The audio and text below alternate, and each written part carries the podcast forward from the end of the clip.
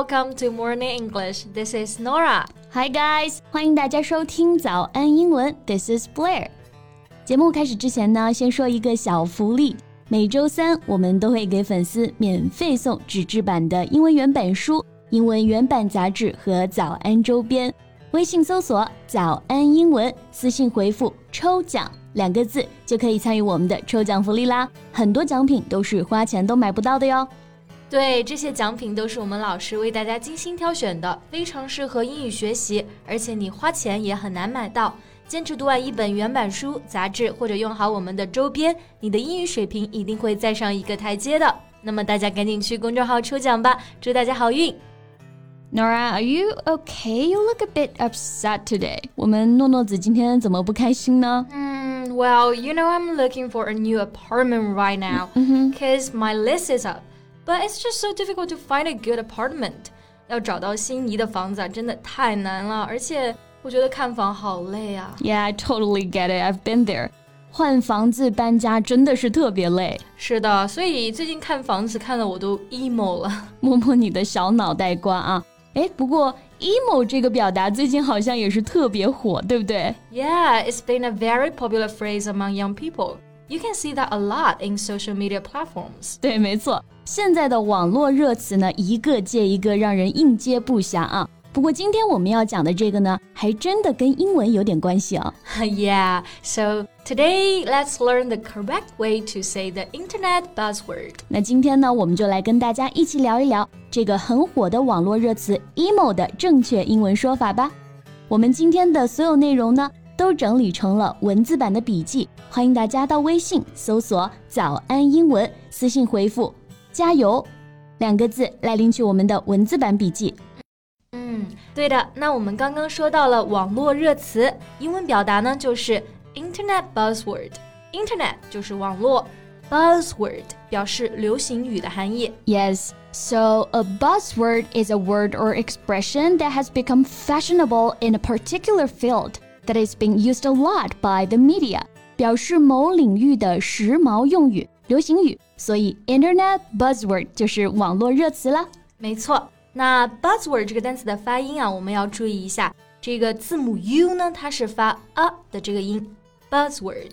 So the Internet buzzword we're going to talk about today is emo。我们来说一说 emo 这个词啊，最近实在是太火了。那贝贝，你知道我看到关于 emo 最有意思的一个解释是什么吗？是什么？我一个人默默的哭泣。This is really funny. 那让老师来给我们解释一下正确含义吧。嗯，其实 emo 这个词啊，很早就出现了，最早呢可以追溯到上世纪的八九十年代。emo 它的全称是 emotional hardcore，情绪硬核，是一种流行朋克音乐的形式。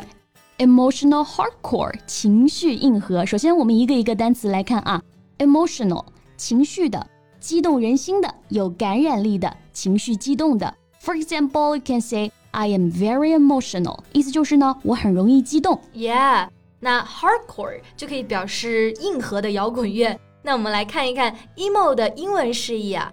A young person who likes this music wears mainly black clothes and is often nervous, worried, and unhappy. Yes，我们来看一下这个关键词啊。喜欢这种音乐类型的年轻人呢，一般都比较 nervous, worried, and unhappy。所以，emo 本身代表的就是诸如像忧郁、焦虑、烦躁等比较消极、负面、不开心的情绪。对，所以现在在口语中说我 emo 了，就是说我郁闷了、压抑了、不开心了。嗯，but it's still a noun, right? So if you say to a foreigner like I'm emo or you look pretty emo, that can be very confusing. Yeah. So now let's learn some correct ways to say this. The first one you can use the phrase down in the dumps. For example, I am down in the dumps now. 没错，那 emo 的正确英文表达，第一个 down in the dumps。我们知道 down 这个单词做形容词，它可以表示情绪低落的。You're feeling unhappy or depressed. That's right. 那 dumps 做名词呢，就是表示垃圾场，心情都低落到垃圾场了，所以 Down in the dumps，我们就可以翻译为是沮丧、郁闷、闷闷不乐的。没错，那我们刚刚说到的，这里需要一个形容词，对不对？那还有一个可以用到的表达啊，就是 melancholy。 You describe something that you see or hear as melancholy when it gives you an intense feeling of sadness。我们就可以翻译为忧郁的、使人悲伤的，是不是跟 emo 还挺像的啊？对，而且这个单词感觉会比较正式一些啊。 那这个单词的发音呢，我们要注意一下，melancholy，它的重音呢是在第一个音节，melancholy。Yes, and there are actually easier ways to say this, right? You can simply just say I am depressed, I am sad, I am upset. Yeah, depressed 沮丧嘛，忧郁嘛。然后就是大家都比较熟悉的词了，比如说 sad、upset 这些词呢，都可以表示我们说的 emo。That's right. 那我们说了这么多 emo 悲伤难过的表达啊，我觉得还是不能 emo，要做一个积极向上的新时代好青年。没错，拒绝 emo。那我们现在就来说说，如果你身边有人像我一样 emo 了，你可以如何安慰他、鼓励他呢？Well, the first one that pops in my head is pull yourself together. It means to become calm and behave normally again after being angry or upset. 我们就可以翻译为振作起来，冷静一点。Yeah, for example, you can say, "Stop acting like a baby. Pull yourself together." 别孩子气了，振作起来吧。Yeah, and the second one we can use is hang in there. It is said as a way of telling someone to not give up despite difficulties. That's right. Hang there，我们就可以翻译为坚持下去，不要放弃。For example, hang there, you did so well today. 坚持住啊，你今天做得很好。Yeah, that's a very good one.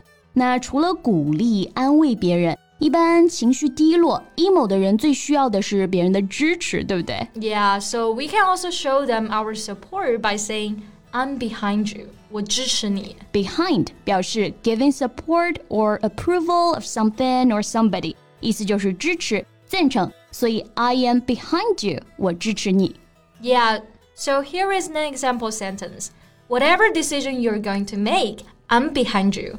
不管你做什么决定，我都会支持你的。I am gonna be super happy if someone said that to me 那还有一个我非常喜欢的表达啊，You can count on me. You can count on me. yeah, that's a good one. I love that song. 好，那 count on me 这个表达呢？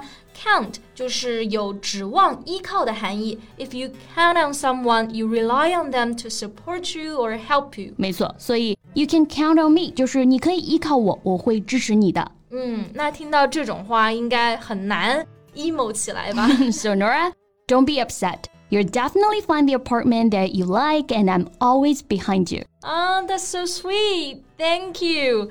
我感觉瞬间被仙女背给治愈了，干劲十足啦。也希望收听我们节目的同学呢，可以每天开心跟 emo 说再见。没错，那我们今天的节目呢就到这里结束啦。 最后再提醒一下大家，我们今天的内容呢都整理成了文字版的笔记，欢迎大家到微信搜索“早安英文”，私信回复“加油”两个字来领取我们的文字版笔记。So thank you so much for listening. This is Nora. And this is Blair. See you next time. Bye.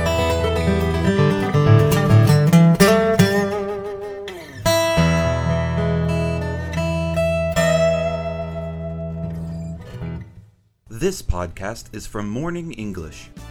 学口语就来早安英文。